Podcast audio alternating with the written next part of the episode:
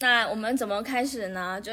今天我给大家手动那个开屏音，因为我今天为了闲聊，我就要先喝一个。但今天喝的不是可乐。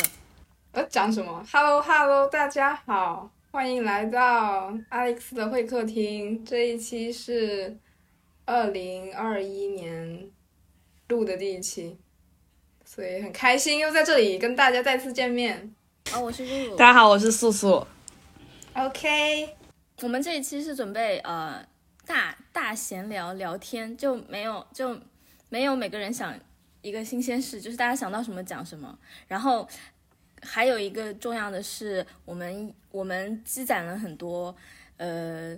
就是写到我们提问箱的那个问题和留言。然后这一次想，因为有些留言我们真的我们的留言还真的很五花八门，嗯而且很认真哎。对，所以我们想，呃，回答或者讨论一些问题了，不能说回答，讨论一些问题。嗯，嗯那我们先从讨论问题开始吧。好，嗯，好，我现在开始念第一条来自体温箱的提问。那这一条是问素素的，我我我我念就念吧。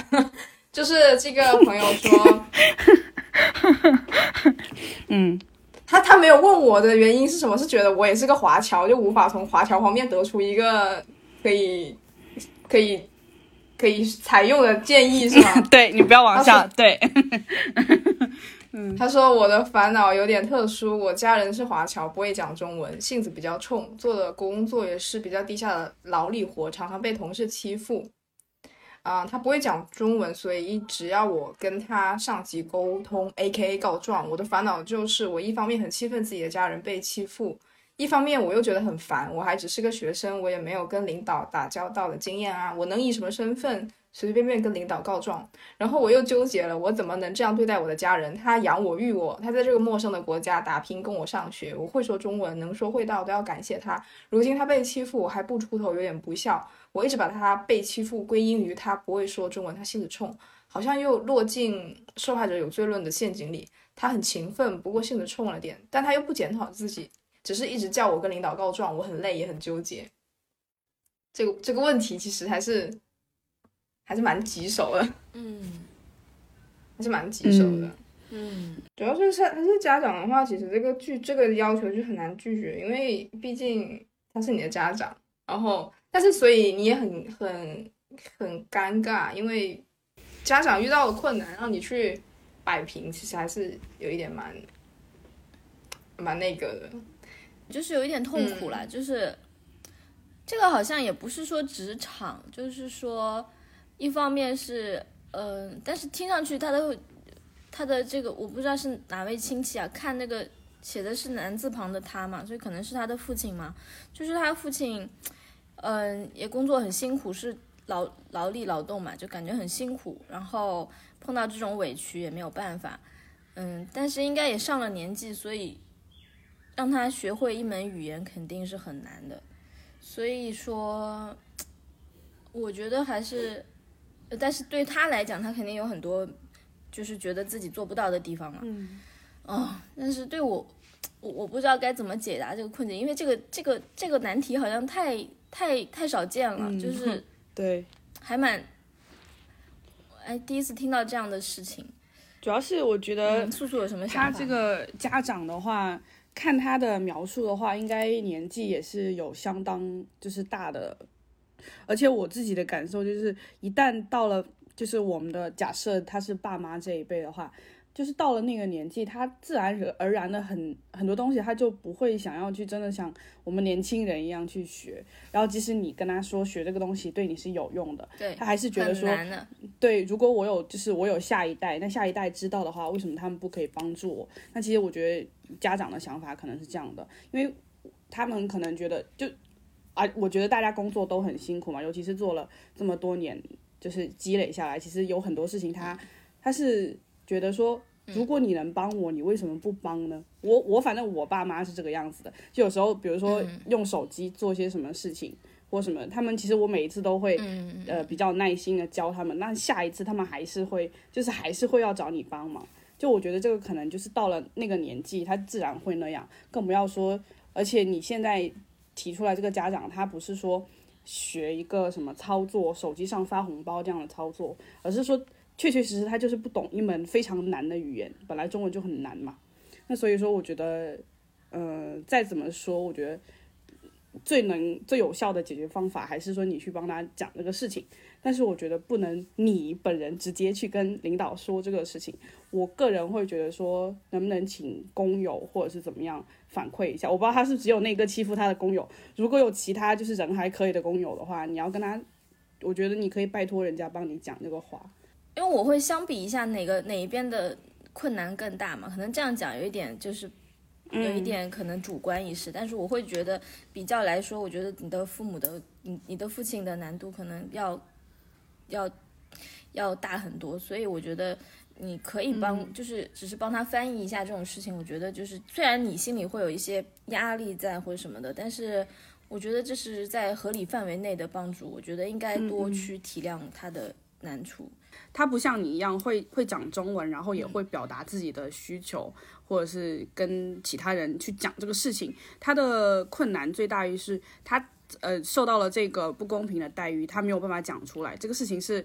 就像被冤枉了一样，你没有办法去说。所以我觉得他他心里其实也很很不那个，所以我觉得他性子冲，可能也跟这个有一点点关系哦。所以我我不是觉得说他这个事情就是他做的不对，怎么怎么样。你还还是要体谅一下吧，我觉得，对，可以的话，能力范围内，我觉得可以帮就帮一下。因为换做是我的话，比如说我在外国就被什么什么臭老美欺负了，那我也就会觉得，我如果我不会讲英文，我也觉得非常非常的就是生气啊。我我们我们的华侨是怎么想的？嗯嗯，我觉得，对啊，因为因为我觉得这个问题。可能还是要具体的问题具体分析，就是呃，工友是怎么样的人，或领导是什么样的人？因为我觉得应该也还蛮难的，因为我不是很相信这个世界，也有可能是其实他领导知道，但是他领导就会觉得说是一个外国人，然后就宁愿去牺牲一个外国人的利益，然后去让他们其他的工在那工作中国人更舒服，这样，所以他领导可能也会象征性的、选择性的无视他。父亲的感受，嗯，他家人的感受也不一定是父亲啊，反正就大概是这样啊。所以我就觉得说，如果反正就是你就是像素素说的，尝试去找一些比较关系比较好的工友或之类的。如果没有的话，那就去。如果很严重，严重到如果他们是那种类似于。计计件薪酬，就是你做多少，你就会干到活。但是你干的活被别人抢走，或怎么怎么样，你就去找一些的劳动仲裁或者什么之类的，就直接介入吧。如果这个事情真的很严重，就是你反映了之后也没有得到结果的话，这样，这是我的想法。就嗯，如果很严重的话，就就就一定要保护自己的利益不受侵犯。好，那我们就 move on to next。下一条是我前两天收到的，也是一个比较特殊的情况，因为我之前也是完全没有想过的问题。他是发到我的提问箱的，然后我大概说一下。然后他说他有一个六岁的弟弟，他从小喜欢穿妈妈的丝袜，然后他觉得好玩，就给他买了小孩的丝袜。但是他真的很喜欢，出门的时候都会把丝袜穿在里面。然后他觉得有一点疑惑，就去百度了一下。发现有挺多这样的现象，但是很多的解答都说要引导孩子形成男孩子的思维，说这个是小女孩穿的东西，男孩子穿是不对的、不正常的。然后还有说这个是恋物癖，是变态。然后这位提问的朋友，他是他自己的想法是觉得穿衣是自由的，然后也能理解说有人的思想没有那么开放，但是看到那么多线上先生呃线上的医生把这个当做病。就是他有点惊讶到，因为 因为医生的话把这个当成病的话，他就会更加疑惑，说为什么他觉得这种类似他认为是穿衣自由的这样的一个现象是病呢？然后他又想到说，其实很多可能有很多男生或者是男人喜欢穿丝袜或者女装，他没有接触过，他觉得很神奇，他就想了解说这样是一种什么样的心态。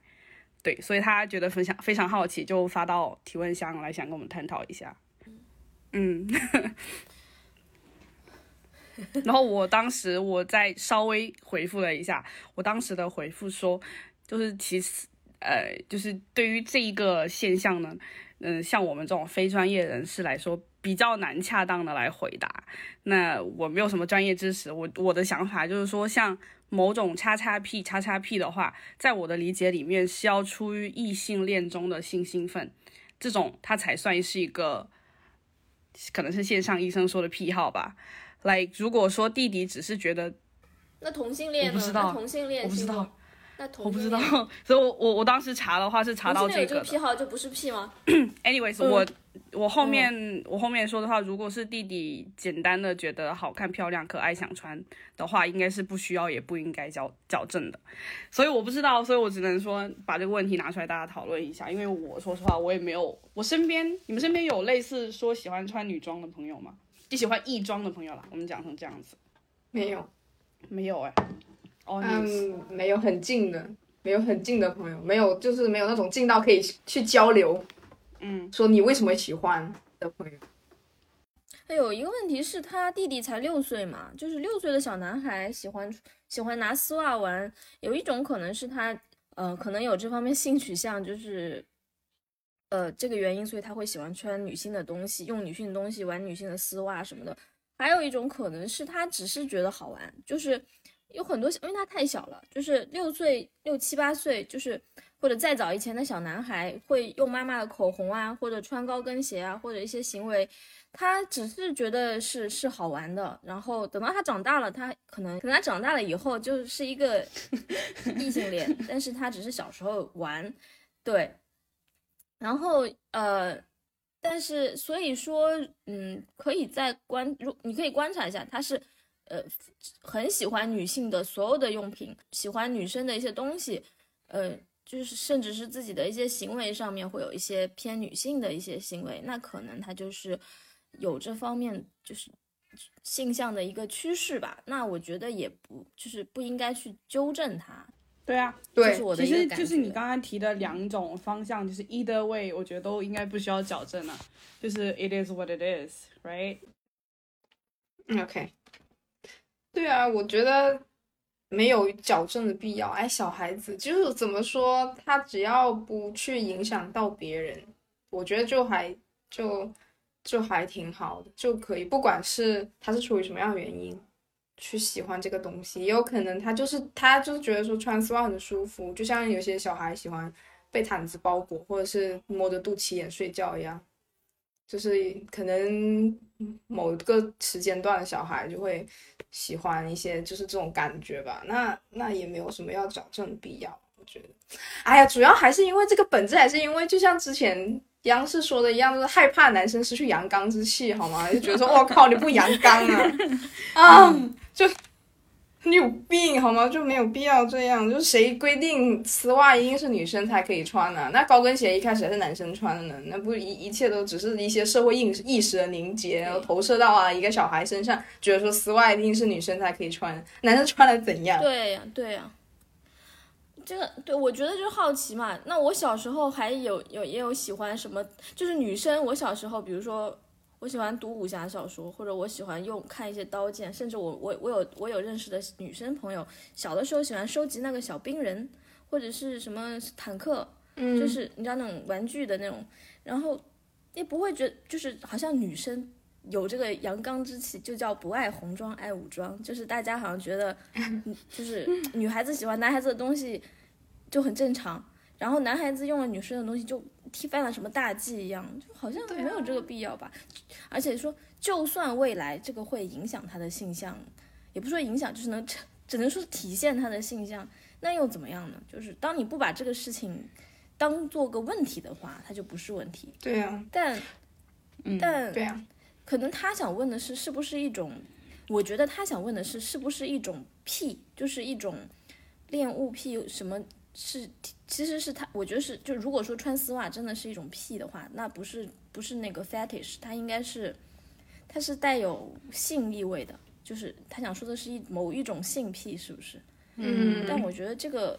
这个担心是不是有一点太早早了因为他真的，你的弟弟如果只有六岁的话，你先不用担心这个。嗯嗯，你先让他开心成长，哎，对，对你，对就这个事情，我觉得好像我我，但是我们不是专家，我也不好这么武断的说会不会这么早就，如果他有某方面的性癖，会不会这么早就体现出来？嗯，但是性癖这个问题就更加，呃，我我们前几天好像还在讨论，就是性癖到底，有的人说每个人都有不不一样的这种方面的这这个方面的癖好，没有没有必要去就是指责或者是去什么纠正，对啊，你但就怎么说，就大家的想法不一样，就是可能你会担心这个癖好影响到他未来的心心理健康，甚至是他的一些行为会不会就是出问题。这个方面好像也是有这个有有有这个危险的，是有这个危险在的。但性癖不是我的领域，I don't know 喜欢，嗯，好，我嗯，对，不知道我们这样，嗯，没关系能不能就是跟你达成一样，就是达成一个比较有效的沟通。Anyways，因为我们真的也不是专业人士，对分享一点点想法。对，所以其实我觉得是没关系了，因为其实如果你现在就开始关心的话，一切都还来得及，不会不会太晚的。如果你弟六岁，然后你已经开始关心你弟，就是会不会因为一些事情而影响他的一辈子的话，如果你有了这个意识，然后你持续关心他的话，那大概率是不会的。你弟会，大概率你弟会在你的呵护下好好的活下去，不会突然火车脱轨去往另外一个你无法预知的方向，不会啊。就是重点还是、还是要你你接受他的喜好或怎样去去引导他或怎样吧，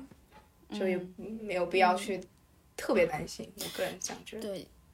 但但有一点就是，如果像网上说的，说让你先生先天性的就把他预判为说他可能会他可能会呃女性化，或者他可能会有有就是性性性向有问有问题，那我觉得你如果真的按照他们说的说去过早的介入去干预纠正他、引导他什么的，那我觉得才是才是会对他造成不好的影响。对不要在这个时候去嗯，反正你也是这个这个提问的朋友，他也是说什么看到他喜欢丝袜就会给他买一点。那其实我觉得，就如果在呃你弟就是还是就觉得这个东西很好玩，或是穿着很好看这个程度的话，我觉得没有关系啊。就小朋友，就你可以让他选择他要穿什么衣服啊没有关系啊，这个事情。对，这是我们的一点想法吧。对。嗯好的，嗯，好，好的。然后下面有一个好，最后一个，最后一个最长长，这个是上两次了吧？这哪？这已经是去嗯、去年十二月二十八号发的过来的了。然后他写的很长，就我们上一次就看到了，但是我们看懵了，然后所以我们本一直都说要做一期讲那个提问的，很长，终于可以因为真的把这个长。很长。这个好长哦，我我我可能。我可能用我很说 rap 的语速把它说完，或者是尽量精简一下大家，因为真的很长，长达三页。对对，真的很长。好，感谢他这么认真的写给我们了。对好，我开始读了。嗯 Dear Alex、咕噜、素素，听节目感觉三位小可爱所处的人生阶段多姿多彩，各有缤纷。最近我有两个想不通的问题，想和不同人生阶段的追星朋友们聊一聊。借此契机，贸然提问与节目内内容无关、呃、无相关的话题，还请原谅。一个是感情问题，一个是人生问意义问题。感情问题是，感觉自己这些年来一直无法放弃追星，且时常以追星的心态看待现实世界里的感情，不知道是好事还是坏事。在很想恋爱的日子里，时常恋爱失败，不知道怎样进行自我调整。从大约零八年入门日韩流，一直追了好几代，追星年龄也不短了。自我感知并不是很疯狂的粉丝，特别是到了华这一代的时候，基本上只会选择性的去参加自己喜欢的追星活动。由于本质是个舞台粉，所以追星最常进行的活动还是出国狗线下，全当每年出去放松几次，其余时间就是在网上刷刷信息，也不常产出了，并不是很强烈的感情，甚至。呃，至少个人觉得是这样的，但我对追星比较看重对方的价值观和闪光点，说到底是十分慕强的心态，或许一定程度上影响了我在现实世界选择伴侣时的部分挑剔。在现实生活中，我选择伴侣、喜欢一个人的时候，总是带着一见钟情和距离产生美的心态。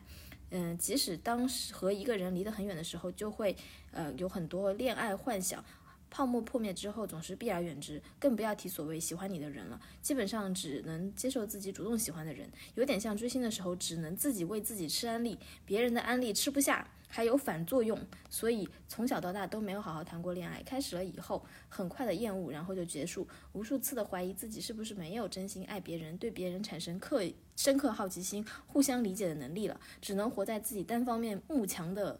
幻想中追星。可是我又觉得爱是世界上最重要最重要的东西了，该怎么办好呢？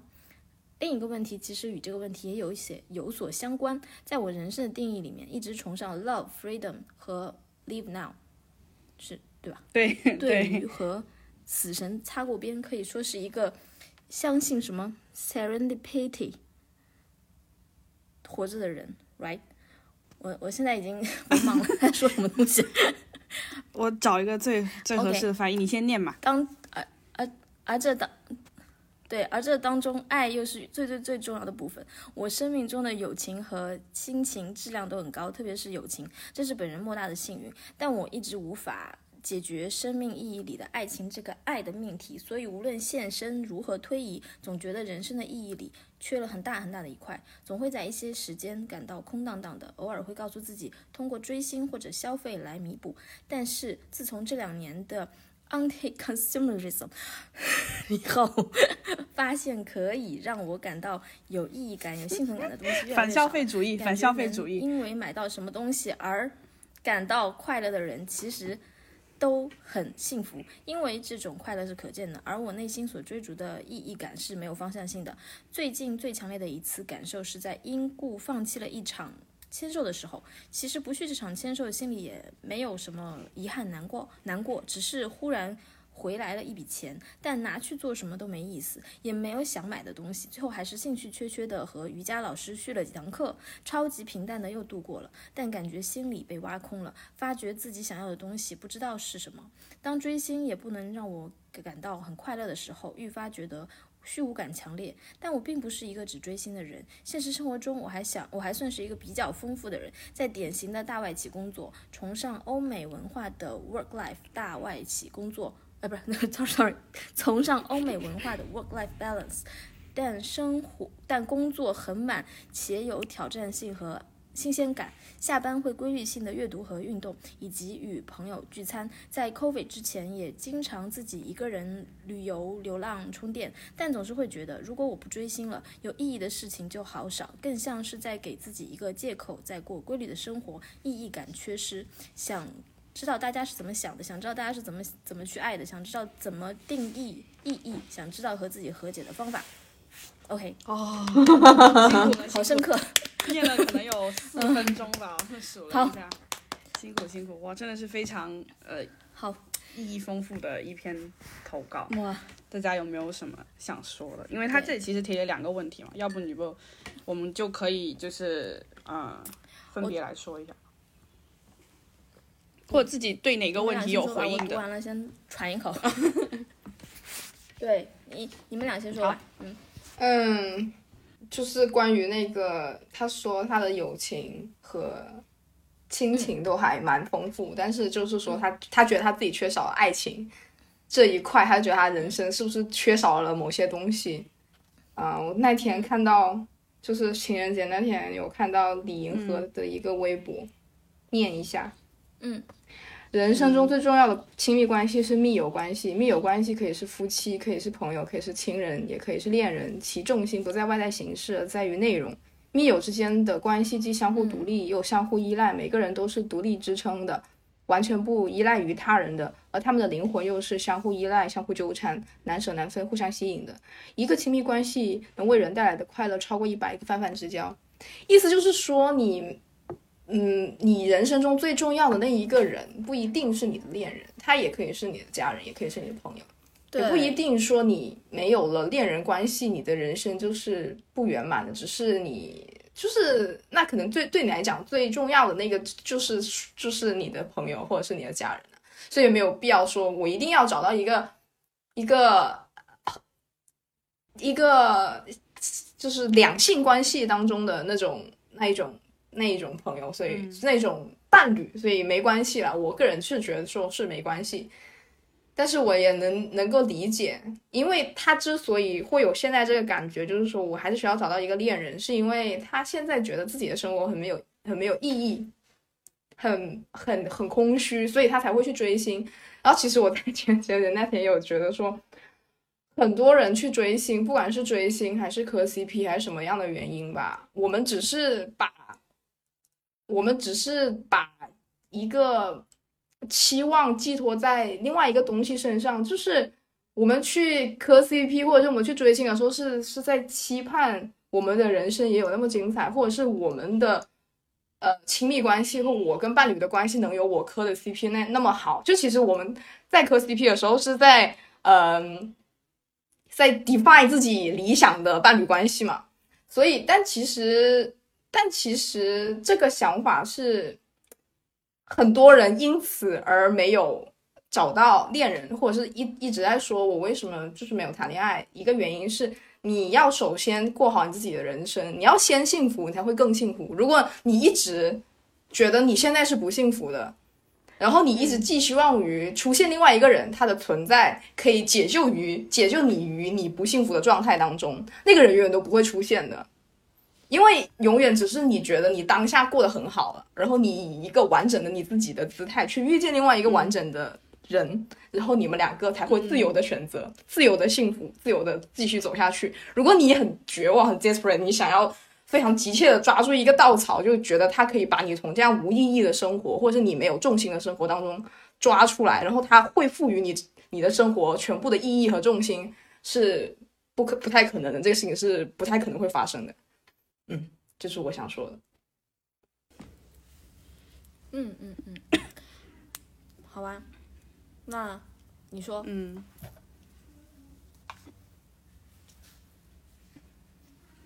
然后他那个，嗯，对他其实提的这个第一个情感问题，他洋洋洒洒写了这么多，然后从什么追星历史写起，写到现在什么吃案例是不是？其实我感觉他就是跟某一段时间的我还挺像，因为我也是 骨灰发言，嗯，什么零八年、零几年开始追日流、韩流。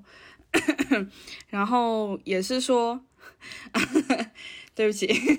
然后对，然后其实追到现在也是追了可能有十几年了吧，但其实现在的感情就没有以前那么疯狂，you know，就不像你还还在青春期的时候，真的我真的会熬夜，我真的会熬夜打头，朋友们。Anyways。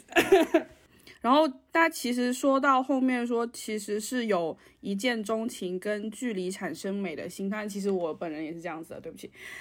嗯，我是那种，对不起，我讲一下自己的故事，就是我是那种，就是我第一次见到面的时候，我会把你分成可以发展的类型跟不可以发展的类型。然后如果你在那个区间里面，我就会，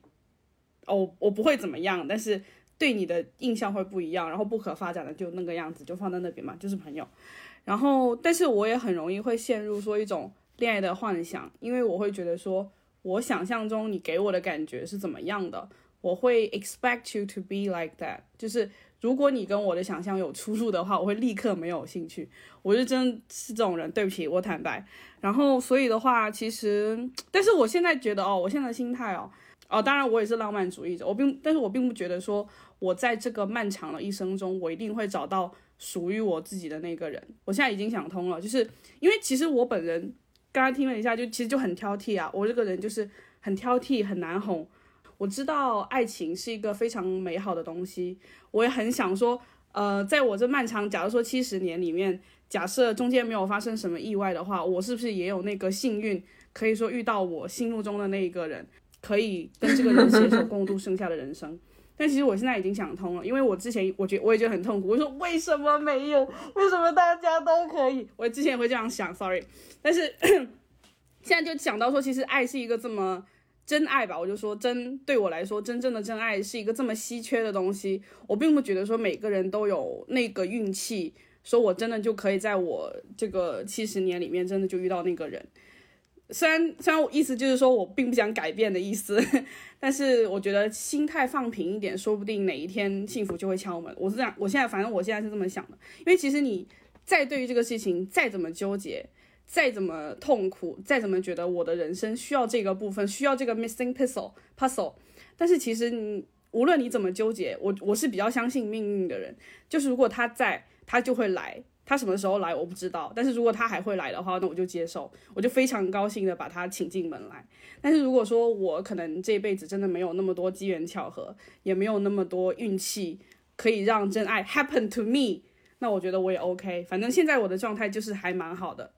对我自己一个人过也不是那么不 OK 的事情。而且我觉得你很幸运啊，就是这个提问的朋友，起码你的像亲情、像你的友情，都像你如如你所说的非常的高质量的话，我觉得现在你的状态应该非常的好啊。就是你起码有一些非常在乎你、非常跟你有着非常高效，而且呃能够怎么说，去精神上或者是物质上进行对你。就是支持的朋友或者是家人，我觉得这一点已经比非常非常多的人要幸运了。所以说，我觉得人当然是贪心的了，当然是什么都想要。我也觉得爱是一个非常重要的东西，非常，我我觉得这个是一个彩票，就是我遇见真爱的概率是彩票。就如果说我每天都去买，那说不定哪天我中了，OK，我就觉得哦，我好幸运。但是如果说我如果就是没有这个东西，我现在其实。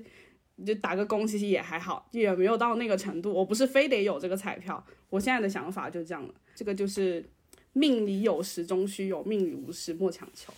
就是我们广东人的一些哲学。谢谢。对啊。首先他说我们是三个小可爱什么的，我我是想说，我我我觉得我可能比你大，I feel 我可能比你大，但是嗯，所以他但是也可能他跟我差不多大了，但是嗯，但是。他提的这个问题，我觉得，嗯，我我假设哈，他是我假设他是在我这个年龄，不是可有可能他是在素素那个年龄，也可能是在我这个年龄。如果他是在我这个年龄的话，我可能会更能理解他的意思一点，就是因为在我这个年龄，我有同龄的，就是追星很多年，那那真的是很多很多很多年。我不是零八年开始追，那可能是零零年就开始追的朋友，就是。嗯，大家会觉得说，我怎么人生的大部分时间都在对他们会觉得我怎么人生都在追星，然后 嗯，自己也在工作，然后 OK，其实我觉得是他觉得自己没有办法改变了，他很担心自己是不是因为，其实你是不是想说你会不会担心自己因为这个影响了你可能别的方向的生活？哦，因为就是特别是呃。到了这个年龄以后，你会很担心，因为你和你的同龄人，你会比较你和你同龄人、你的同学、你的其他人，在某些方面，你们你们价价值观上啊，生活方式上有很大的区别。就像你说的，你会经常花钱去呃追星啊，花钱去出国啊，花钱去呃买牵手。可能在你看来，如果没有那些比较和价值，你会觉你可能会觉得蛮好的呀，我的生活蛮好的，我每每每年有好几次出国旅游的机会。可是，一旦你把它嗯，放回到就是同龄层、同温层的这个比较里面，你就会觉得说，我好像不太一样，我很奇怪。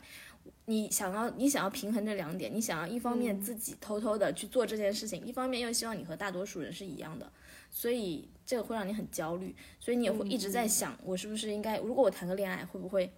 呃，会显得我的生活没有没有没有没有被怎么说改变很多？其实。我觉得追星，如果你对，如果你零八年零，如果你已经追了可能十几年的星，并且你在这个过程中，我起码我觉得追星没有给你带来什么痛苦，或者说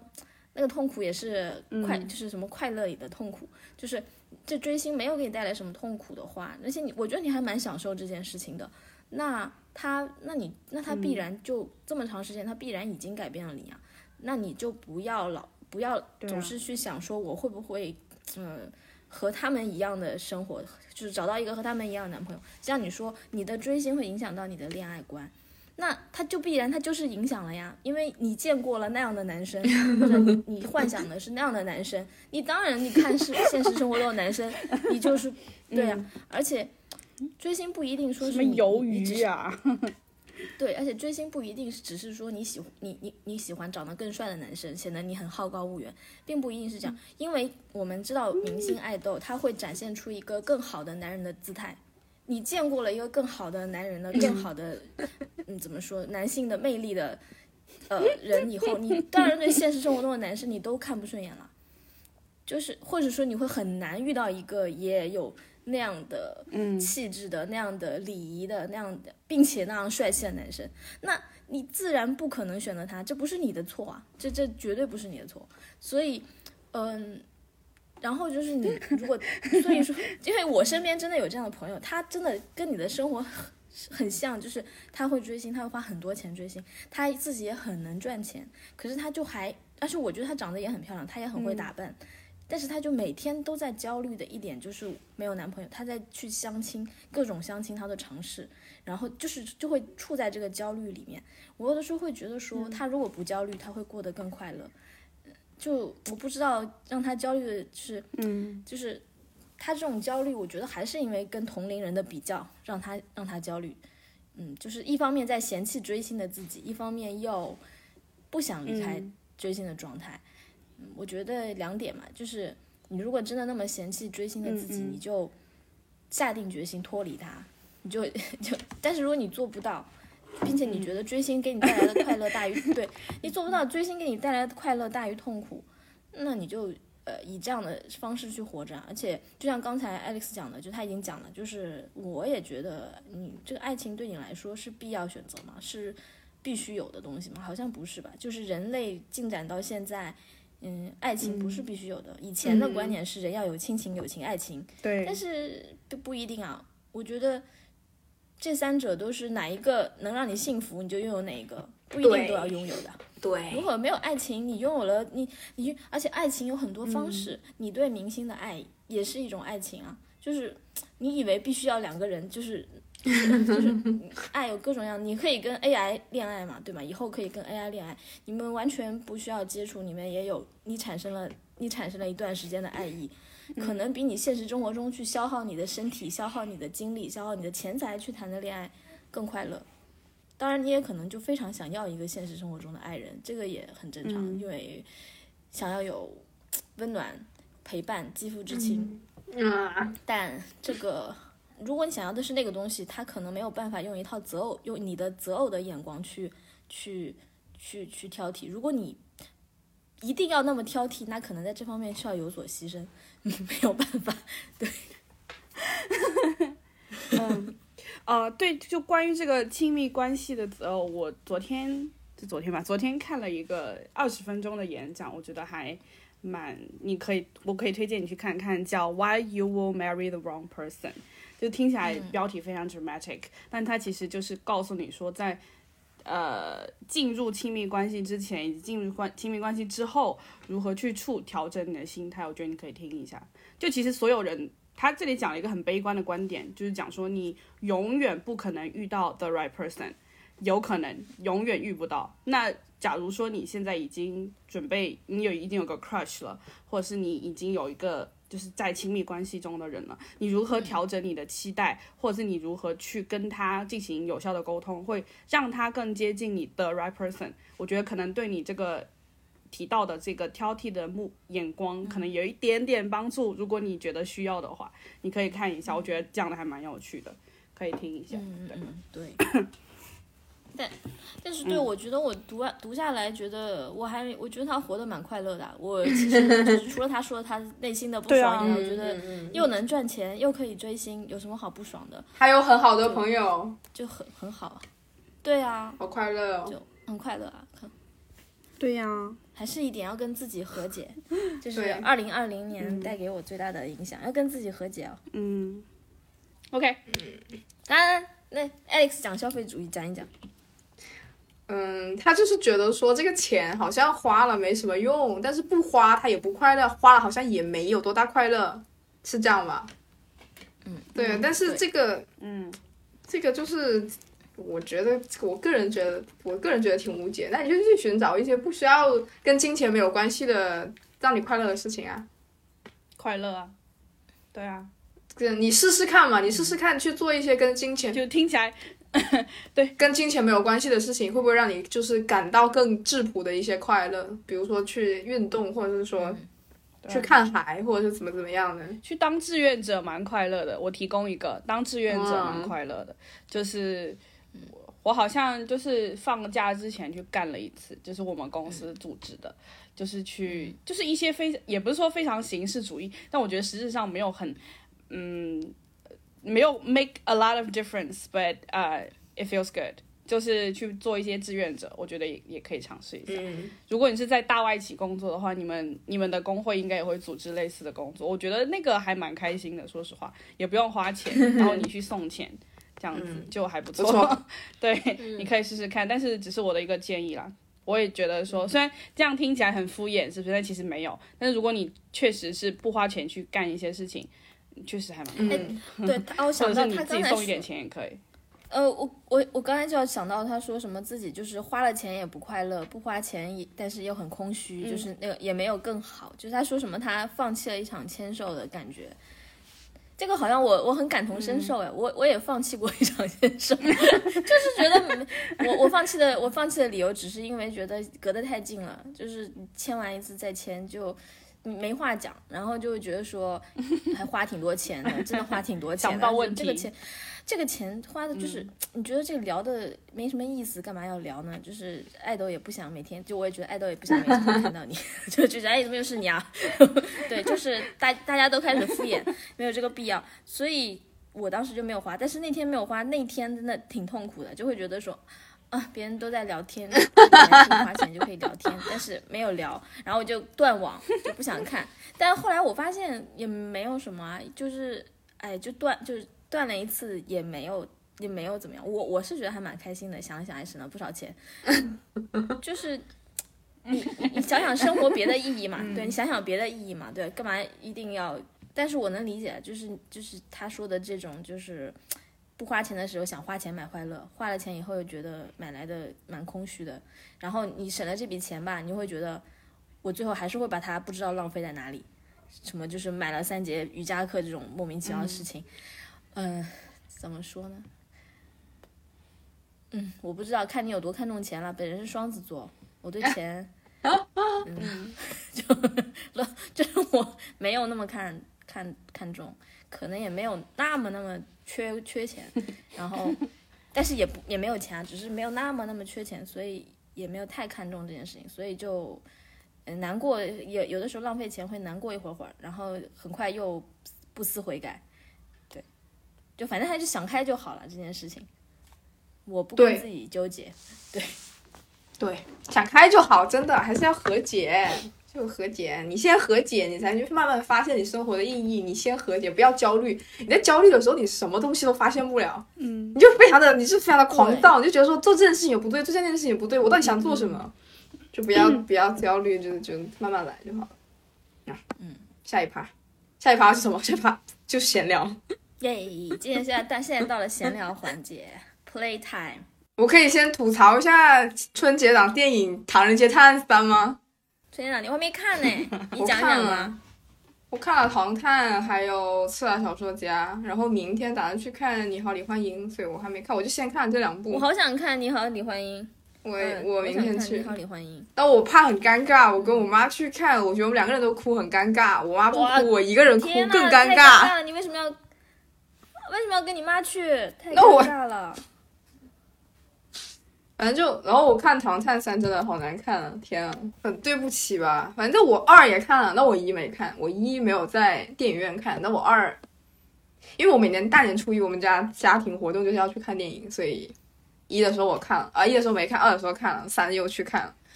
第三部难看到。真的是难看到刘昊然连夜备考事业编那么难看，就是很莫名其妙的一个一个电影，就是我觉得我再继续评价它，就在侮辱我自己。那真的只能用一个字来形容，就是烂。然后看了《刺杀小说家》，这个两极分化还蛮严重的，有人觉得说很好看，有人觉得说是莫名其妙。就我个人觉得是，我能 get 到他在讲什么。就是我我这个人是属于我可以，就是我 get 到他在讲什么之后，我就很难用他拍的很烂来形容他，因为这毕竟就是人家想告诉我们的。就是他就是一个这样的作品啊，你很难去去除除了像《唐探》那种，就是他很明显的就是很不走心、很不用心的去拍，然后他也不知道自己在讲什么，我会觉得这个片很烂。但《刺杀小说家》属于他很用心的去拍，只是可能他的主题或他的整个的风格不是被所有人都接受，所以我很难讲说它是烂还是不烂。但他就是属于也还行吧，我觉得应该男生会还蛮喜欢的。他的他风格很网文，很嗯，很龙族，很江南，很金河在。哦，我看到网上说的那个，嗯那肯定是我是看不懂的那一批人，因为 我就是看不懂这种类型的东西。嗯，就你会觉得嗯啊，那、但是但是还还蛮用心的，就这样。导演的他是叫陆阳吧，还是叫陆陆阳对吧？他们这一批人就是，哎这段要掐，又又要逼掉，没关系，闲聊可以逼掉，就是。就因为我就对他们这群人、这群人的审美趣味，我觉得都很趋同。然后他们就是很想花很大的劲搞一个你看我牛不牛逼的东西。对于这种类型的片子，我都 有一点够够的。所以，嗯所以陆陆陆阳陆陆阳就是也是这样啊，就是他就会这样，就直男啊，就不是说不好，就像你说的，你知道他好，就是你知道好，你这个很用心，很用心，很好，你想用心的搞一个牛逼的东西男人，但是我就觉得，对，我就觉得这个太做作了，这种用心很做作，就是那种就男哎男的就是啊、诺兰的感觉，诺兰的感觉，对，就是诺兰的感觉，就是男的，但男的他们就会费很大的力气，他们会他们会用一个月，来看我的电影，他会用一个月，他搭他用乐高搭一个什么星球大战里面的那个什么飞船，然后跟你说你看我牛不牛逼，给女朋友看说你看我牛不牛逼，女朋友就是，嗯，那，就他们这种男的，就是觉得你来看我的电影。你肯定是想让我从我这电影里面学到学到什么 笑死他们了就，是这种人，嗯，懂，所以我我不会上他们的当，我就是我看电影就想看。我对《你好，李焕英》本来没啥感觉，因为我对喜剧就是我从来也没有看过什么《欢乐喜剧人》，就是我看我尴尬癌很指数很高，我看到那种那种喜剧小品呃类的节目不好笑的话，我真的就是今年的春晚有一有一个小品，我是看到一半啊这种尖叫，然后关掉了。就是尴尬到关掉了以后浑身都不舒服，就是怎么会有这样的东西？然后有的时候看那个《欢乐喜剧人》真的不好笑，全场观众还在笑的时候，我也会啊啊，然后所以就不看。然后但是嗯、所以对他们没有太多感情。但是嗯，就是我我很喜欢那个张小飞，他演他很早很早，他演一些网上的小段子的时候，我就已经注意到他，他是一个嗯以前一直在演一些小话剧的一个演员，演的太好了。然后我不知道叫什么名字，但是他的脸印象很深刻。后来他好像就有一，就因为上了《欢乐喜剧人》之类的节目，他就有一点有一点点有点名气，但是也不是很有名气嘛。然后，但是我看到这部片这部片子是他主演，然后后面看了网网上的一些说法，我会觉得这个片子可能蛮蛮蛮可能是蛮符合我的想想要看的东西，就很真情真情实感的东西，我还蛮想看的。然后，而且还蛮吸引人的，人家说的蛮有道蛮有道理的，就是一个像张小斐这样，他知道张小斐吧？张小斐。嗯，嗯张小斐，张小斐，对她，她一个三十五六岁的女演员，呃，在这个年龄才演到一个女女一号，然后原因可能真的是因为，呃，是女导演，就可能就像女导演，像徐安华或者像女的女性导演，她会起，她会。不太在乎那个年龄，他只想用自己想要的人，他想要那个能够演这个东西的感情的人，而不是真的很多男导演，你看他有那么那么多的女郎，但是到了年龄就会换一个女郎，嗯 因为男导演他要的永远都是那个女性。嗯，就，嗯，就很不舒服啊！你不觉得吗？你就觉得他们所有的就是某某某某女郎，就是他们选的，他的那些那些女的，他们其实就我很不舒服，就很物化。其实他们都是一个很片面的形象，他们都很相似，我就觉得就越来越越来越可怕了，就越来越可怕。所以我觉得说，还是我们之前有一期不是讲到女性视角嘛，所以我就觉得说，最主要的还是《你好，刘焕英》有很多女生去看，主要也、也是因为在春节档有一部女性导演的女性视角的女性电影上映了，嗯，所以不管怎么样就可以去允许它存在于这个市场当中，而且我们也很乐意看到它作为以以一个女性的立场去去讲一个关于女性的故事，我觉得还挺难得的，就很 OK 啊，我觉得我们很 OK，、而且而且主要是怎么说呢？我还是虽然这个又衔接到我们之前所说的那一个，就是关于消费主义和女性，就是可以消费的女性才有话语权，关于这一个，所以我就想到，嗯，之前哎就 B 站的那个事情嘛，也还是你们知道 B 站那个事吗？就是二次元那个事吗？你们不是？那个是？对啊，对啊，我就觉得，是吗？对对对，了解了，了解了，但是所以我就觉得说，不管是以什么样的形式发生，或是消费主义的形式发生，或什么方式发生吧，嗯，有女性女性的声音被听到，总是一件好事，对吧？可以被被选择，出现在被选择的那个市场，就是我们成为了一个呃资本市场会忌惮的对象，会觉得说我们要照顾到女性，女性的观感，这件事情还是好的。而且而且就是那个这个片子它，我现在现在爆火嘛，现在它应该是春节档应该是最爆火的一部片子吧。我觉得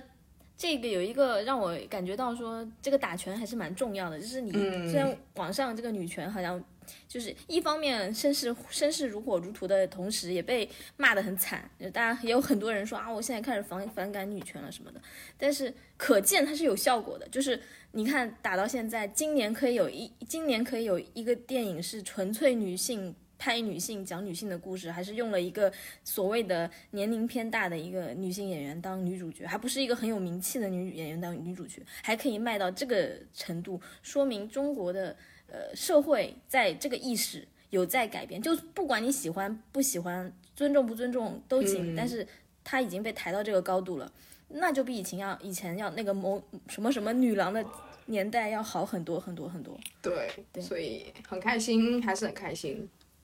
明天就去贡献票房。我我也要我还没有看耶，说实话，因为我就是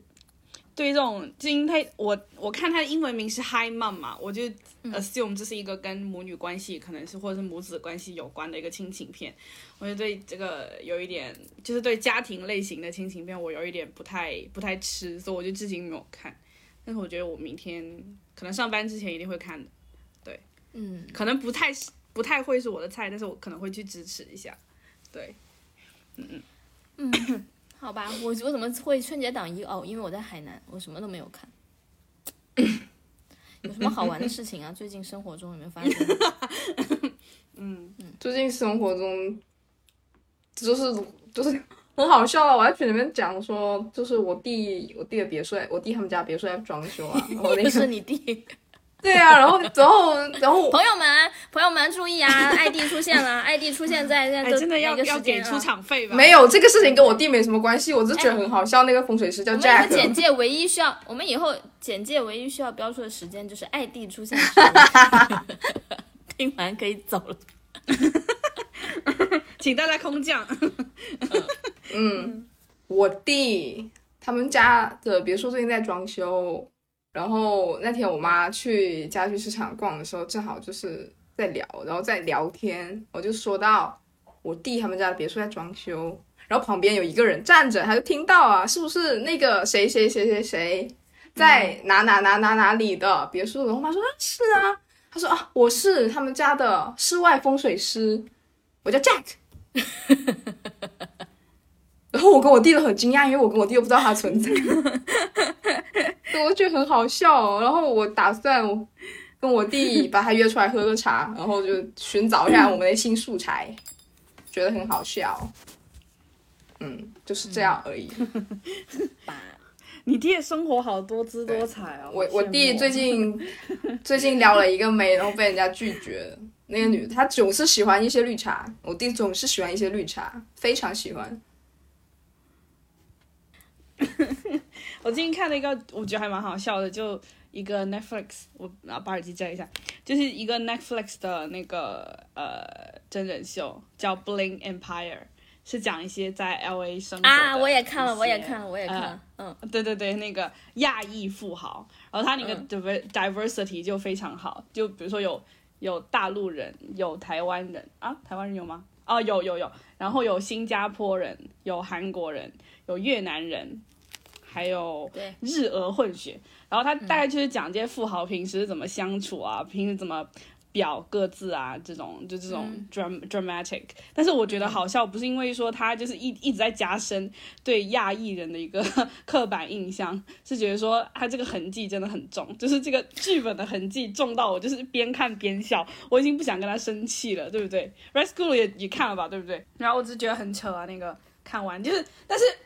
Bling Empire 这个东西呢，怎么说怎么说，就是。我不知道你们是不是这样啊？就我不知道 Red School 是不是这样，反正我的朋友圈就其实大家都在看，但是没有人想把这个事情拿出来讲，因为觉得很丢人，不知道为什么，是一个共识。I don't know why，but Alex 有空可以看一下，因为真的很扯。就是它只有八集，第一季，然后第二季马上要出了。他这一部就是我看的时候，确实就会一直在想，我我一直都在想，就是我觉得从他的呃呃道就是怎么说。行业道德来说，他既然说是真人秀，那就应该不是演的，那可能是他们，呃，嗯，怎么说？剧组通过他们的手段，能够拍到生活中最有戏剧的性的场场景，把它剪在一起，就显得好像很像剧本，但其实不是剧本，是真的。可是即使即使这样想，你还是会觉得这也太假了，因为 我也我也看过一些美式真人秀，比如说那个。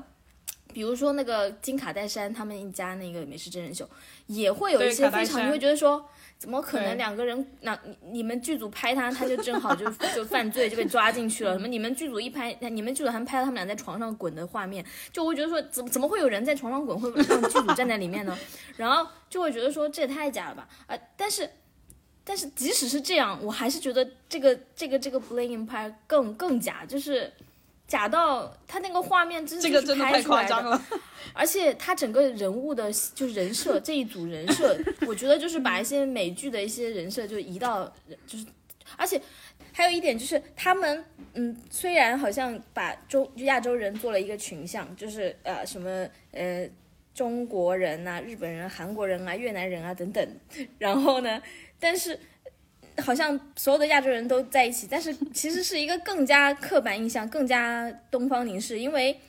因为你这个是你你你你这个是呃西方人觉得我们所有亚洲人都是一样的，就因为你觉得亚洲人都一样，所以你们越南人和中国人和日本人都应该开心的玩在一起啊？怎么可能呢？就像我我就 对我记得最好笑的一句话是。那个 Kane 他有讲一句话，就你们美国人也不会跟法国人玩在一起啊。Kane 他有讲一句话，就是他们就是即将那个 Anna 跟那个 Anna 跟 Christine 即将要开始吵架的时候，他就说 We're Asians, we don't fight。我当时听了就是 OK fine。那虽然就是我觉得他应该是讲的开玩笑的，但是就是对啊，就是非常的加深就是在国外的刻板印象。有一个真的很扯哎，说实话，就是最明显的，我觉得最 dramatic 的。一段是我我看到 Christine，她不是说她老公是那个呃赵匡胤的后代嘛，就是宋宋朝的太子妃嘛，就叫他。然后他那个 他说他们家要一个 male heir，就是一个男性继承人，要把这个皇，人家可能家里是真的有皇位要继承吧，I don't know。然后就是那一段，对那一段就我觉得真的很扯，就是说什么。她的婆家就是要求她要生一个男性继承人，然后 which 她已经有了，然后她老公是想再说再有一个小孩还是怎么样？那一段真的非常扯，对不起。Anyways，然后我觉得真的会有，我虽然我我不是有钱人，我不知道，但是我也不是家里有有皇位要继承人，但是我是在想说，真的就是这些名门哈，真的会那么那个吗？就是说。哎，我今天一定要生一个男孩，一定要生到有男孩为止。会啊，我不知道啊，说实话，反正我觉得就很扯。Anyways，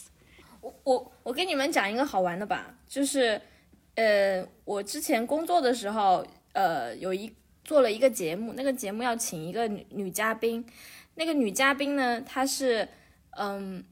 的很有名的一个女演员，我不讲名字了。然后呢，嗯，她嫁给了一个。她嫁给了一个贵族，就真的就是失落的贵族，就是这，就是她是呃满族的，应该是清清清代的一个贵族，但具体是什么我不知道啊。就是她只是知道她的丈夫是一个贵族，然后而且是因但是他们家就很神秘嘛，就是就开始这么讲，会觉得说就是好扯啊，就好装啊，就是什么嫁给了什么满清贵族，好像很奇怪。但是她上我们节目，就是她自从嫁给了这个男的以后，她嗯，她就几乎就不再出来付出做这些演员的事情了，就几乎越来越少了，直到后来就不做了。而且，嗯，呃，就是她来我们节目就一直说，就是我们有一个很大的要求，就是。就我们这个节目以往都是会出现，呃，这个艺人的家庭啊、朋友啊或者什么的，包括他的小孩，小孩不会出脸了，但是会有这个，呃，就讲他家庭。有的小孩有有的明星艺人是愿意带小孩的，或者愿意拍那个 VCR 的时候拍到的，但是他只有他是，他明确提出，就是她的老公和他们老公的一家都是不能露脸的，尤其是她的老公。然后坊间就有传闻说她老公是什么很重要的一个贵族，还有一个传言就说是，呃，在做一些很神秘的工作，就是政政府方面的工作就不能露脸。但是她，但是她跟我们节目里面她就透露说过，说她她的儿子生下来要学的第一件事情是，呃，她要首先她嫁进他们家，她要学一些满语，她要给她儿子唱的所有的儿歌都是满语的摇篮曲。然后我觉得说这是这是二十一世纪吗？就是 他他们的家，你也不是说就是怎么说，就像你看 Christine，她也没有说活得很惨，除了她那个必须要生孩子什么，又要她里面提到代孕嘛，就是她必须，她说她要那个做那个 surrogate，就是她虽然也会有这方面的痛苦，但是说实话，就是在在那么多的钱面前，其实我觉得你不能说 Christine 是一个很惨的女人吧，她也太幸福了吧，就是就她拥有的也太多了，就。那个女演员也一样，她没有什么各种受苦小媳妇儿那种感觉，但是在这方面，他们真的会要求她很多。哇，好神奇啊！一些一些满清的那种要求，什么一定要男性继承人，就想到 想到我们东南亚人，东南亚人的那个记的家族传统就是必有私生子，必有小妈，人均小妈，人均私生子。真的吗？真的真的就是。我们现在这还有吧？就我弟有好几个同学，就是我也有好几个同学，就属于他们是小妈的小孩，就他们会有大妈和小妈，然后他们是就是跟哥哥或姐姐是同父异母，但他们会生活在一个大家庭里，就是这样，就是他们也有哦，你。对你讲到这个，我想到我在那个平潭的时候，在福建的时候，和他们福建当地人，应该是福州或者是平潭县里的人吧，不知道，就是他们来跟我们一起吃饭，有一个男的就很像那种福建大哥，就很大哥的那种感觉，就是他就我一问年龄比我还小，但是 他看上去起码比我老二十岁，看上去比我老二十岁，然后他就是很会张罗，什么都来，然后还会就还有那种吃槟榔啊什么的，他就然后他旁边有一个跟他一样很。泼辣很张很会张罗的他的老婆，然后他们两个就是一看就是一对就是江湖夫妻就很厉害，江湖夫妻旁边还有一个女孩，还旁边还有一个话比较少的女孩，看上去就是文文静静。我一开始以为是他们家保姆，就是或不是保姆也是那种什么什么小姑子，就是不太讲话，然后就是挺 挺文静的，就跟着笑啊什么的。最后酒过三巡，大家都喝得醉醺醺，我已经是喝喝的有点就是上头的状态。我喝多了就会乱讲话嘛，然后我就开始跟他们乱讲话，然后他们就告诉我说。那个他他就自己告诉我，这这是他的大小老婆。我当时以为他开玩笑，我说 what？然后他说这是他大小老婆，这是大老婆，这是二，这小老婆。我就傻眼，我说那孩子是谁的？他说孩子是小老婆的，大老婆还有个孩子，就是他们中间有一个一直在玩的孩子，就是说孩子是小老婆的，大老婆在你在帮忙带这个小孩。我开始以为他开玩笑啊，最后才知道他说的是真的。就是嗯，我问他大老婆你怎么能允许？我还因为我喝醉了嘛，我就骂他，我说他那个大老婆就说。哎呀，说一开始也是不能接受嘛，说情绪上还是有一些不高兴，但是后来呢，就我们现在我们俩关系很好，他们俩真的现在是亲如姐妹，就是。我也不好在中间说什么，两人关系很好，然后呃那个小老婆也完全不是那种什么什么小三什么的，就是他们这种生活方式好像大家都已经接受了，就是大家都是一家人，我们是亲人呐，就东南亚人，东南东南亚人是这样的，就是 太东南亚人，东南亚人就是就是这是我大妈。这是我妈，嗯，这是我二妈，这是我妈，对对，这是我姐，这是我哥，就是这样。对啊，我没有跟你讲过，不是有一个有一个叔公啊，当时就在泰国讨了一对女明星姐妹当大小老婆，就直接娶娶了一对姐妹，这样。In Thailand，这么快乐，真的？Oh my god！哦，对你好像讲过，嗯，叔公就是。东南亚人都这样啊，就是混乱的家庭，混乱的关系。继续哎，我们昨天我们昨天有在说，就是嗯，看那个线上演唱会，看就现在很想看线下嘛，然后我们有说今天可以聊聊，嗯，就是因为太久没追星了，太久没追了，然后我的提问箱有好多人说好想追星啊，然后就大家可以怀念一下线下追星的快乐往事，因为我们在二零二零年之前都是也是天天一年跑好几个国家的人，有对什么快乐的追星往事，让大家缅怀一下，在这个赛博时代，我们缅怀一下线下追星的快乐。呃，现在就完全没有这种快乐，已经一年多了，我难以想象，已经一年多了。然后，很难好难过呃然后救命啊！大家追星追这么久，总有一些奇，总总会遇到一些奇葩的事情、好玩的事情。哎呦逼我讲，逼我讲，就没有啊，因为你主要是你的事情都很好笑，你没有不但好是艾利克。斯遭遇网暴的事情都是有一种迷之搞笑的氛围在里面啊。不 是我，我没有线下追星，我没有线下追星的好笑时刻，我只有就是追星时候遇到的好笑时刻，比如说会有会有一些一些粉丝，会有某家粉丝说托人，也不是托人，他就是在那说，然后被我朋友听到了，我朋友很紧张的过来跟我说。我朋友很紧张的过来跟我说，让我最近不要出席，我不要出席线下聚会，不要怎么怎么怎么样，因为那那位粉丝扬言见我一次打我一次，我觉得很好笑。你救命啊！好可怕、啊！那那位粉丝朋友是金白开吗？请我问觉好红啊！好红啊！我觉得很好笑啊，就 Alex 的生活里面总是有一些精彩发生。怎么在网上哎，怎么在网上跟你讲话很危险？就是在线下原来跟你追星也很危险呐、啊，嗯 会被人见一次打一次。好可怕哦！好可！怕哦！啊，所以你线下，我可以问的，这个 personal 的问题可以等一下剪掉。所以你线下有被实际就是粉丝认出来没有过吗？就就不要说粉丝了，就是追星圈子的人有被认出来我有听到，就是我讲过吧，就我有听到过坐在我前面的人，在公交车上坐在我前面的人在大声的背诵我微博内容。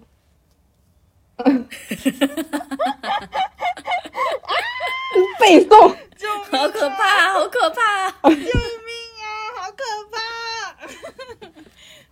真的很吓人，我就 这种我会我会觉得很社死哎、就就是被人念什么微博内容的，我被人念微博 ID 我就觉得够社死的了，还要念微博内容，我就 no，当时我就闭嘴，因为我前前一秒钟还在跟我朋友聊董思成新发那个照片好帅，聊得还挺大声，反正我在聊我在聊董思成，然后前然后下一秒钟我就听到前面的人在非常大声的背诵我背诵我的微博内容，我真的 是背诵哪一条啊？我们有没有看过啊？就是这一条微博，看过吧，反正就是说你记得就是说了一个脑洞，说了一个我当时发的一个脑洞，就关于你这个让我想，我我遇到过一次这样的事情，就是那一次是嗯，就好几年前了。然后 有一次就是我我追的那个星，他去呃他去就录活录节目嘛，然后到一个地方录节目，然后我们当天就哎是第二天还是当天就去那个机场，就是因为啊。呃不才开过一些站子嘛，然后就是要去拍照片嘛，然后就就在那里去等等他们 出现，然后我们要去拍照片，然后我就去就在那个机场等嘛，结果旁边就有一个女的，就是一直在很大声的和她的姐妹在那里聊，就是聊各种，就感觉她好像很厉害，我不知道是哪里来的站姐，就很厉害，就是一直在跟她朋友聊一些有的没的。然后我就站在他们旁边，因为这一帮人我都不认识，还有一些韩国人什么的我都不认识。然后这个女的就在中间一直在很大声的讲话，然后我就站在她旁边拿着我的相机，就等着她过来，我我好拍照。结果她就突然就讲到我的名字，非常大声的讲到我的，然后她。他他就讲了一件我完全没有，就是跟我完全我我我都我都听都没有听说过闻所未闻的一件事情，大概就是呃说我大概就是说我昨天在现场干了一件很奇葩的事情，然后呃然后就跟别人说这个人是我说那个那个干那个奇葩事情的人就是我，然后就说呃也是类似于那种就是他要告诉全场人我是一个脑残，我是一个奇葩，然后。我就站在他旁边，最好像是，我就这样，我到最后，我我拍照也不拍了，我就这样，我就这样揣着手站在他旁边，然后我也不想现场说，哎，你你在说什么？我是我就是那个谁谁谁，我没有干过这个事情，但是我不好意思啊，我就站那里，我我 我就看你表演啊，他就一直我他一直不知道，我就站在他旁边，然后我就听他跟所有人讲什么我干了什么奇葩事，然后听完以后，我我我还是后来就拍完照片，我还是气不过，我就在。我就在微博上讲，我说刚才在机场就是很大声的讲我的 ID，然后讲我干过什么什么什么事的人，我说我说我就站在你旁边，你知道吗？然 后我真的就这样发，我说我就站在你旁边，我说我说我我都不知道你在说的是什么，然后我就发出去了，然后那条微博就反正应该有很多人转好友圈吧，我猜就是告诉他，就是好精彩啊！我也有这种，就经常被造谣啊！他妈的，就不知道为什么我我就就有一次去追我们就是某一个呃喜欢的爱豆，然后我唯一一次去去去追他的过程中，我唯一一次去接，因为我现在在上海嘛，我唯一一次去上海接他的机。然后就是那个事情，而且我那天都根本就是没有什么提前到或者怎样，我就是到了，然后大概过了五分钟，他们就从那个的，就是到达口出来，我就是上去，然后因为我个子比较小嘛，然后我就被挤得很严重，然后我就是不不小心拍了一下，也不是不小心，反正就是我真的没有 intent 去干什么事情，我就只是说我很久没有追我，我很久没有去接机了，我去接一下，然后不知道为什么传到后面，就是我开始又。开始新一轮的网暴我的时候，就开始有人在传说，我那一次去接机的时候，有些人就是跟跟他们坐同一班飞机的人，看到我就在那个什么休息室门口，在里面拍他们。I was like，呃，就是其实我根本不知道我有去过休息室咯，就是这种，我就觉得真的是莫名其妙，我不知道他们是认错人还是什么，就是很奇怪，怎么会有这种事情？而且当天当天回来就是当天。就是去接机的时候，我是跟 Alex 在一个群里面，我还就在群里面直播啊，就跟他们，就没有说直接这样跟他们拍啦，就只是告诉他们我在干嘛，然后说人什么很多，然后嗯，就而且他们那一次就是就很糊，但是也有什么十几二十个保镖，那种贴身的一米八三以上的保镖在那边，我说我还这边还在吐槽说你们算。你们算哪根葱啊？这边给我摆款，然后结果就是真的非常那个阵仗很大嘛。结果我也我也没有急去说什么，我一进去的那个地方就已经是虹桥机场的，就是到达口了。然后我我就不知道为什么会传出说我那次什么在什么休息室说 I was like 呃嗯，就是我不知道他们是在哪边看到我，就觉得很奇怪。然后他们最后最后我就在微博上说这个事情的时候。就是我我说我根本没有去过，就是登到达口以内的地方，我根本不可能到关内啊，我根本不是我，因为我不是跟他们一起飞过来的，我没有办法到关内啊。现在管很严，好不好？不是在刷一下卡一下关就可以进去，好不好？当然你们没有做过站姐的人，不要这边给我乱讲。对 对啊，就关内现在卡很严，我根本进不去关内啊。如果我是就是我是在落地的那个地方进去关内的话，很难进得去啊。就根本卡不进去啊！现在管得很严。哎，以前真的很不严。不要不要乱讲好吗？我真的没有进去，而且真的是关内的话，真的是你要跟那班机，你才能在那个地方拍的。现在关内是你哦，我们以前卡关内的方法就是说，你假设你买一张，你买一张去哪里随便去哪里的票，你卡进去，卡进海关，然后你再退票出来，就这么简单。现在是干不了这个事情了，好不好？啊，不要再造我的谣啦，好吧？你你你你 calm down 一下，你 calm down 一下。他真的，我以前他讲起来，他头都冒火，真的是。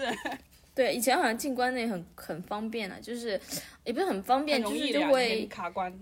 他们可能以前有一些重视这件事情，以前不太重视这个事情，还就是就是飞机场，他就会让你，比如说你买一张票，嗯。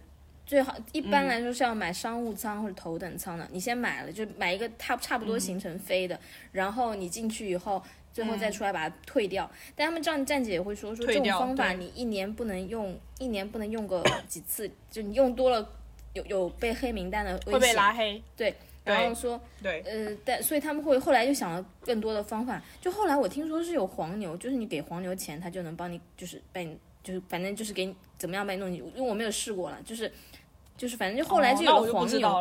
后来有黄牛专门干这个事情，嗯就是把你弄到关内去拍照，然后你就你不用跟飞就可以哦拍到，因为他们有些就是土狗的站姐，就是只需要拍照拍预览出来嘛，然后就就用这个嗯方法，大概一次可能也就是几百块钱，一两百块钱就可以了吧？我不知道，我真的没有试过，这是确定的。就是以前拍照，就是以前拍拍照，就是开站子的时候，还是就是说要，嗯就是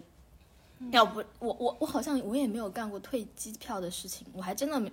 我我如果真的要进去拍的话，一定是比如说他们那天有活动，就是要比如说到那边拍节目或者开演唱会，那我可能会呃一起飞过去这样子。但是跟着一起飞过。当时只对啊，是一般其实都拍照大家都是这样嘛，对。然后也没有什么，而且哇，但是那会儿那会儿那个阵仗也是蛮厉害的，一般关内都可以有，有的多的可以有啊都没有几十人肯定是有的，有的在关内都要有的有的呃都要排好，然后搭好那个架子，然后再去拍。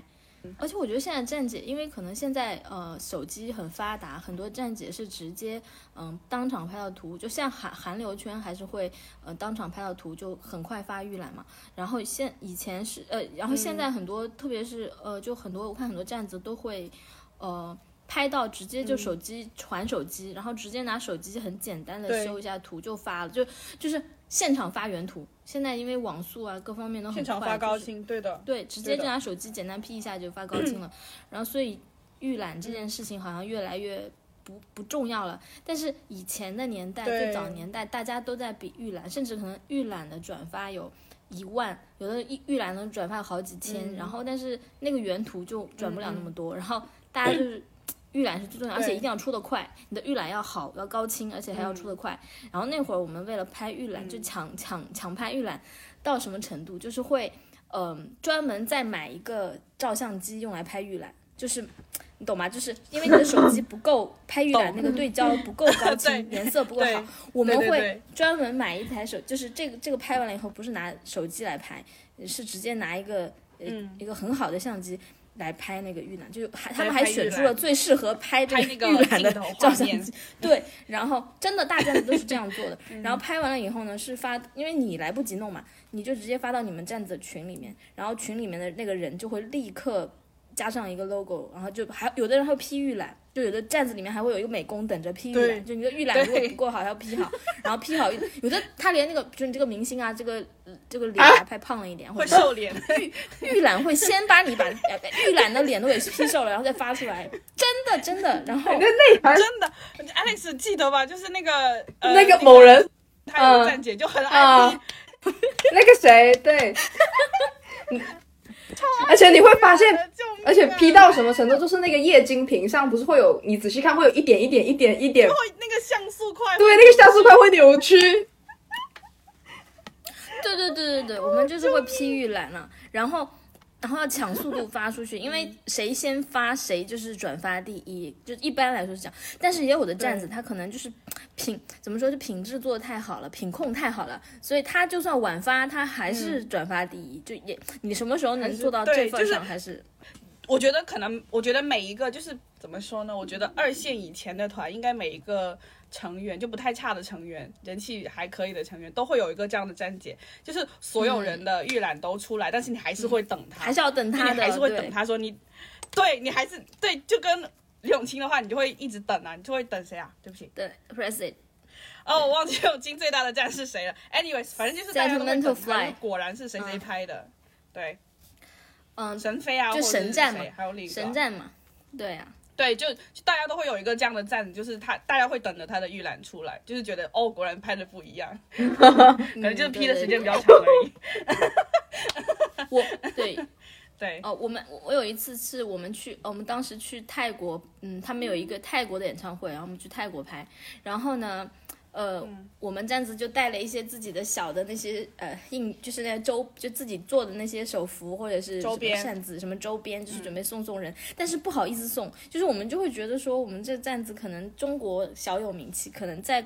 人家外因为去了泰国就是外国粉丝比较多，然后就没有什么人会知道我们，我们就不敢送，就觉得很丢脸，就不敢送。然后呢，就一直没有送，拖拖拉拉的，对，就拖拖拉拉进了内场。进了场以后呢，就站好了，然后我发现旁边也是要有，也是一个他要拍照的，就是你知道在泰国要拍照也是也也是要打一些仗的，就泰国他也有，呃，就就是 有有让拍有不让拍的。怕。都要打仗，所以我们一看，哎呀，我们俩都是要开战子的呀，然后就大家就互相帮助一下嘛，就是怎么怎么想办法怎么藏啊什么的。然后旁边那个站子呢是嗯台湾的，他是我们一问是台湾人，因为发现他会说中文嘛，我们就聊得还挺好的。后来他就一直，他不是跟我们呃一个成员的站，他其他成员的站子，然后我们就他就很开心的给了我们他们的应援手幅，我就收下，我觉得不回礼不好嘛，我就说那他就一直在问你们是什么站子啊，告诉我啊没有关系，然后就我就非常不好意思，到最后我才把我们那个站子的那个手幅，我忘了是手幅还是那种小卡片还是什么东西，我给他了，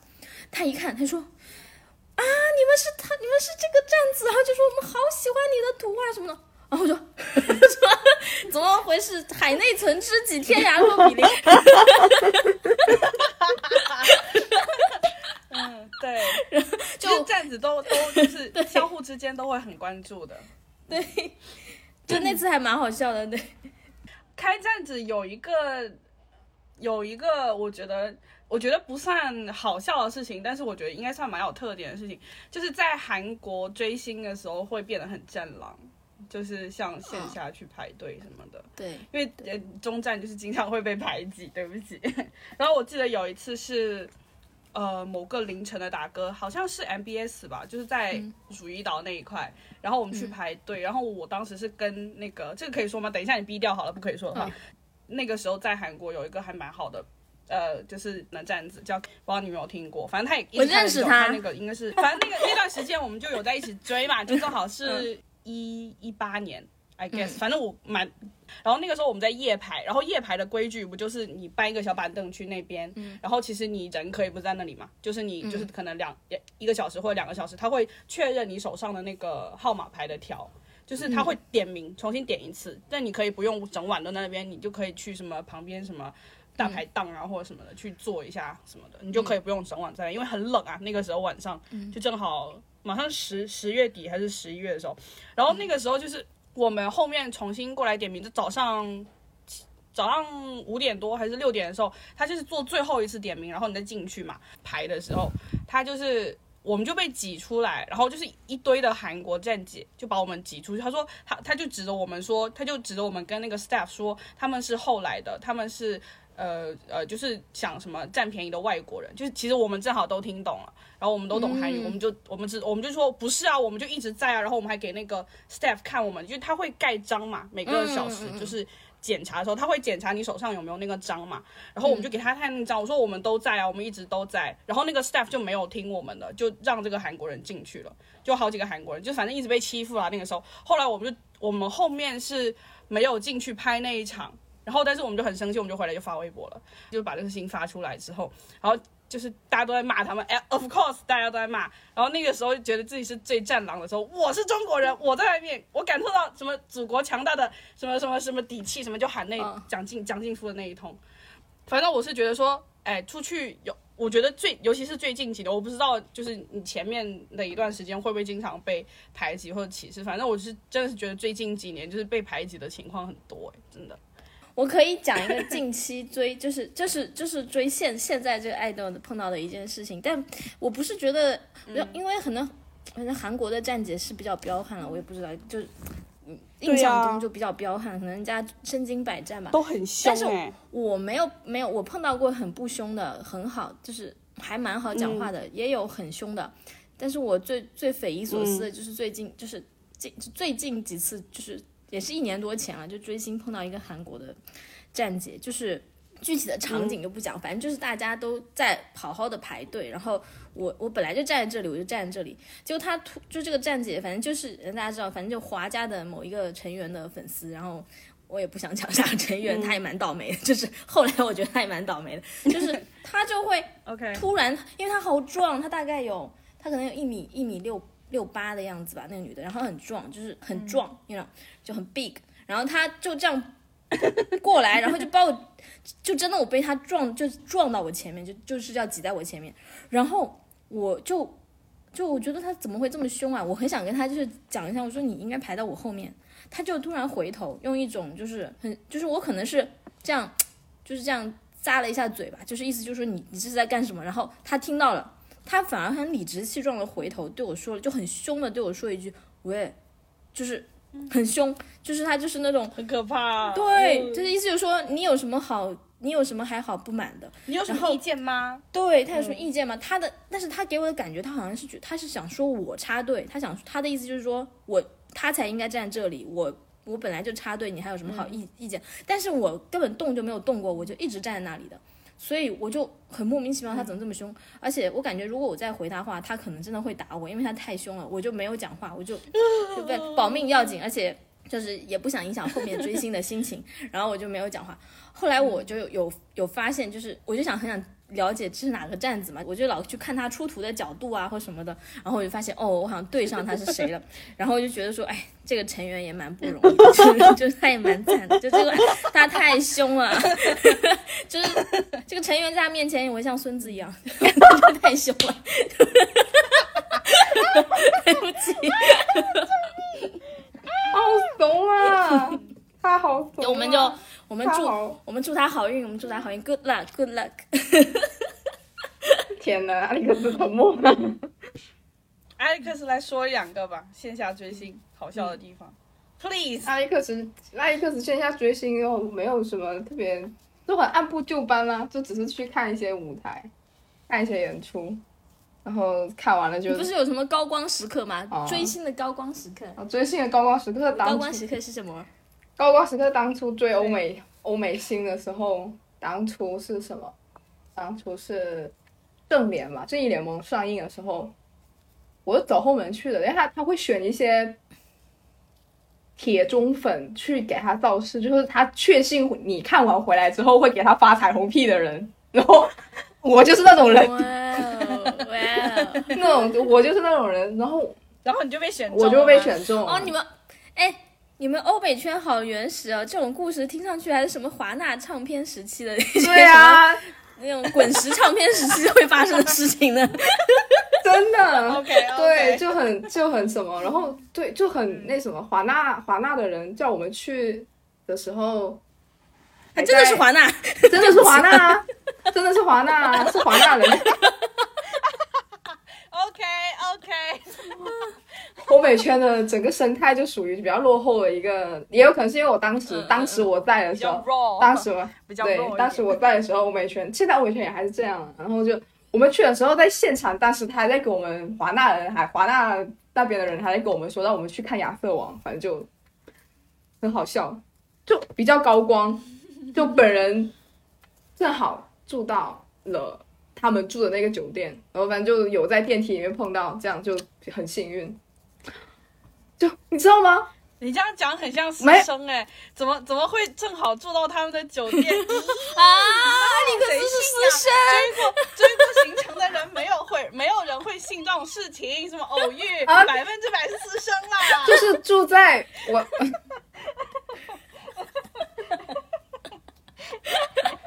就是因为因为是什么？因为是算算是吧，算是吧，好吧，好吧。如果如果这么说的话，反正就是就是住在那个酒店，那个酒店，但是那个酒店是是在我不是我忘记那个酒店叫什么，反正很贵。但是我跟我的朋友就去住了，然后但是还算还算蛮什么。但我胆子很小啊，我不会坐那种就是一层一层摁电梯去、嗯去查他们到底住哪层楼。但是我算比较幸运的，就是我嗯进去的第一天，就在电梯里面看到了亨利卡维尔，然后他还特别绅士，特别 nice，什么？嗯，就在电梯里面，就是我拎着行李箱，摁电梯，然后一开门就是亨利卡维尔站在里面，嗯。那个人 好不现实。就好不现实，他很 nice，他很 nice，他就是邀请我上去，我说呃不用不用了，不用不用了，然后他就他就上去了，就走了。我很懂啊，你是拒绝过亨利卡维尔的女我是？拒绝过亨利卡维尔的女人，女人，不用了不用了，对，然后我还是我还我是拒绝过亨利卡维尔的女人，我还是录个海王 in the eyes 跟他说 you are hot you are so hot 的女人，海王看着我就像看一个傻逼，你知道吗？他就觉得说 Asian girl 真的好疯啊，因为你知道吗？他真的会，他真的会，他真的可能对中国女女生有了一个就是莫名其妙印象嘛。因为我在那红毯的最前面，然后那边一他一他一从里面出来，我就开始喊，我就签字，他就过来签名，然后我就跟他说，我就跟他说要说话，然后就真的是看他的眼睛说要说话，然后他的表情就是，因为他真的很好，你知道吗？我要晕了，他真的他真的好高，他真的很有有一种很狂野的那种，你懂吗？他真的就是就是电影里面看到的。我真的我不能，我真的，我我就一直在，然后当时他就，而且主要是他他快一米九，你知道他有多壮吗？他不知道他多高，反正他好高。然后我就到他到他这里吧，我就到他这里，我就到他这里，他就像看一个，你懂吗？他看我就像看一个小黄人一样，你就想看一个小黄人对你说 “You are so hot”，然后。然后他就说，对，他就啊，然后我说我说话，他就挑了一下眉毛，说 really，然后我就我就过电一样，疯狂点头，真的，但他们都很 nice，对啊，他们我觉得欧美人欧美欧美性都很 nice，有可能是因为那一次人比较少，就没有那么。没有那么什么，我看过他们有那种活动哎，就是什么可以就抽奖还是怎么样，还是也是那种牵手，我不知道，就是可以进去跟他们合照，然后嗯啊那些合照看到我啊，我好羡慕啊，对，就是他们可以什么可以公主抱什么的啊，救命啊！对他们都真的都什么拍结婚证，我记得嗯，对他们真的都很可爱，反正就是我那那一天就看到看到所有人，看到所有正脸的人，就是 Ben Affleck，然后 Gal Gadot，然后亨利卡维尔。海王、闪电侠，然后钢骨，所有人我都见了，他们都很好，都很 nice。哦。对，然后嗯，都很 nice，他们都很 nice。对，这是我追星的高光时刻。追线下会让我觉得，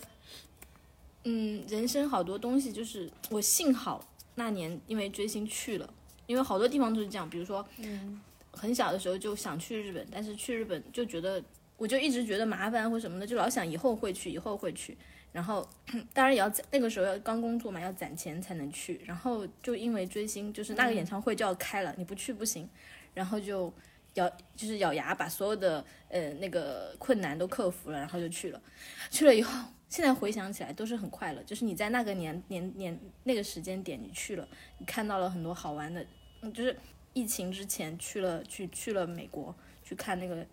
Supreme 的巡演。如果没有去的话，那可能。就追星的时间点就要停留在更早之前了，就是幸好去了，因为下一次再去美国都不知道会是什么时候。就是有的时候会觉得，因为追星去到了好多好多地方，都是你一犯懒就可能不去的地方，但是你在就都去了就很开心。我记得我就是，其实我我不是一个特别喜欢出去玩的人，所以我是那种就是像小 S 说的那种，就是还没有到达目的地已经精疲力尽的那一种人。就我很我很怕累，很怕麻烦。我觉得如果不是因为追星，我根本不会去到那么多地方。每一场我都去了，我真的是 every single one，我就是每一场活动我都去了。真的真的是我我真的觉得哇，我好为自己骄傲。就是 就是什么，就像什么，而且有时候像什么一些。比较偏远的一些国家，这种就其实自平时自己根本没有机会去。所以我追星是那种速战速决型的，就比如说我可能他们是，比如说这个周末开两场，假设在吉隆坡或者是在哪里，那我如果去的话，我肯定是周五晚上去，周一早上飞回来工作，就是这一种，或者是周一早上飞回来上学。然后，但是就是那个期间哦，就是追星的那个期间，我觉得就是短短的可能这不到三天的时间里面。就是带我去到一个我完全以前没有想过我会在这种机缘巧合下会去到的地方。然后说实话，虽然停留的时间很短，但是其实去了也真的是非常非常多的地方。然后至至今现在手机 iCloud 里面地点也也就真的是很多很多。所以我想想说，对他会留下那个就是那个 memory 在那里。然后你会亲追星会我我追星我会追到。即使那一场的图我没有再出，或者是那一场我人不在现场，但是我会我我基本可以记住说哪一张图是哪一天哪一个现场，大概什么第几首歌的时候拍的。我那个时候记忆力就好到这个程度。然后虽然现在肯定是不行啊，我对我来说的话，但是那个时候这么样去呃很狂热的追星的话，呃，确实是一个非常美好的回忆啊啊。最重要的是，我觉得变成了一个解决问题的专家，就是解决旅行问题的专家，就是对，哇，我现在就是 自己出去旅游都会有很多办法。什么都就是能干。对，因为你对就是我们曾经还小的时候，就二十出头，人生地不熟，去了香港住过九龙大厦。我从九龙大厦里是活着回来，所以就是追星让你就是 啊，不是九龙大厦，我说错了，嗯重庆大厦，重庆大厦住住过那个地方，然后就还活着回来，然后就他真的让你经历了很多，然后就我我反正觉得还是一个蛮长见识的一件事，虽然也很花钱，但是 我不在乎。最开始追的，我觉得我是在追台湾的，就是偶像，就是像 F 四跟可米小子就前期是 F 四。那个有点太，嗯、有点太怎么了太 F4 我那个时候还没有接触到可米小子，没有吧？可米小子比 F 四要晚呢。可可米小子比 F 四，但是我那个时候我已经没有在接触到什么就是我没有追到5566嘛可米小子这一系。五五六那个很前好吗？五五六那个是跟 Energy 他们是同个时代棒棒糖。，I guess 那台湾你追谁啊？幺八三 Club，你追的是谁？没没有，我台湾我认真追的可能就只有真的是只有飞轮海吧。那个是 F 四的那个时候，哦说实话，就是我可能是在一二年级的时候启蒙阶段就觉得很帅这样子，然后后面反正我第一次接触到我自己觉得生命中的爱豆是飞轮海，然后往下就是日本人。一些不愿再提起的痛苦回忆，AK，谁没有搞过 AK 呢？对不起，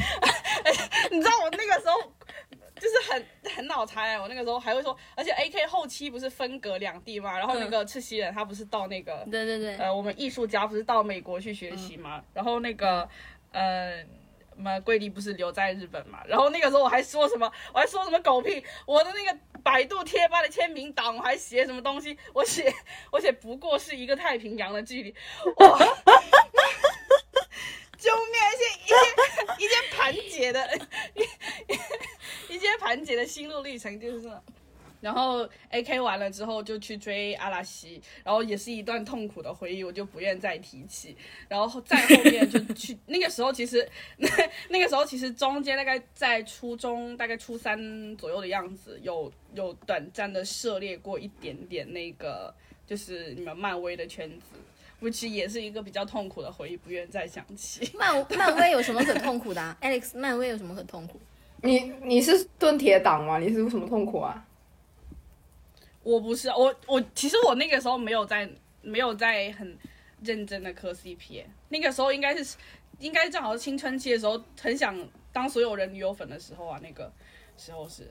哦，漫威漫威痛苦的就是漫威没什么痛苦的吧？漫威有什么好痛苦的？漫威那么直男，漫威很很路阳，好不好？对啊，很双雪涛，有什么好有什么好有什么好痛苦的？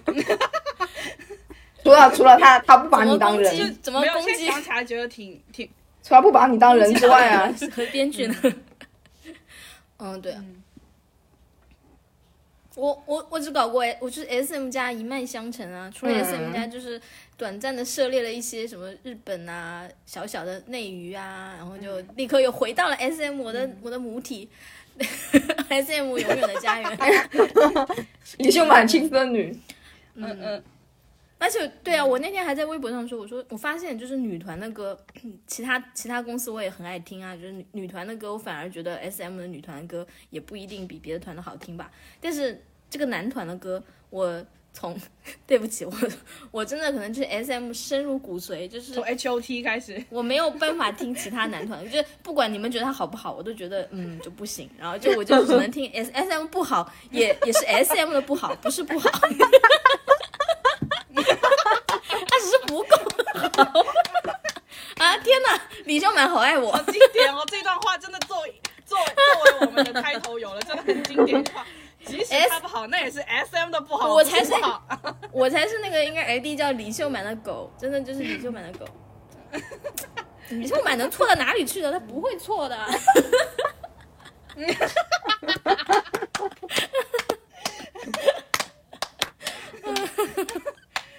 太太厉害了，太好笑了吧！天啊，精彩精彩，嗯，难以辩驳，精彩精彩，太精彩了。令人鄙视，令人鄙视。蛮好的，蛮好的，蛮好的，蛮好的，挺好的。我现在也觉得不错不错，嗯，追星是需要给自己留留一口气，就是不管什么事情，不要太拼尽全力。然后你退后一步，我现在去了别的地方晃晃，我回来再看 CP，觉得有一种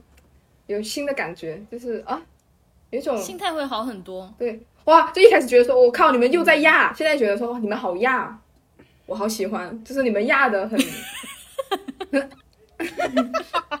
你们压。你们你们压对你们压的不错，你们压的很理直气壮，我就突然觉得就是对，就是应该压，我们没有必要去，这就是爱豆爱豆追星就是压文化，没有必要再去迎合什么，去假装自己是正常人，没有必要，就是压压下去，就是继续压下去。我觉得有了新的感触，我觉得很 OK OK。嗯，对啊，对呀、我们追星，我们这一期就是聊追星，大家有什么追星的好玩的事情，也可以一起，就是很希望我们。的提问箱充斥着各种追星的好笑的事情啊。对，好希望哦，好希望看看大家怎么追的很好笑的星。OK，好的，那我们今天就讲到这里。好的，拜拜，拜拜，好拜拜。OK，拜拜。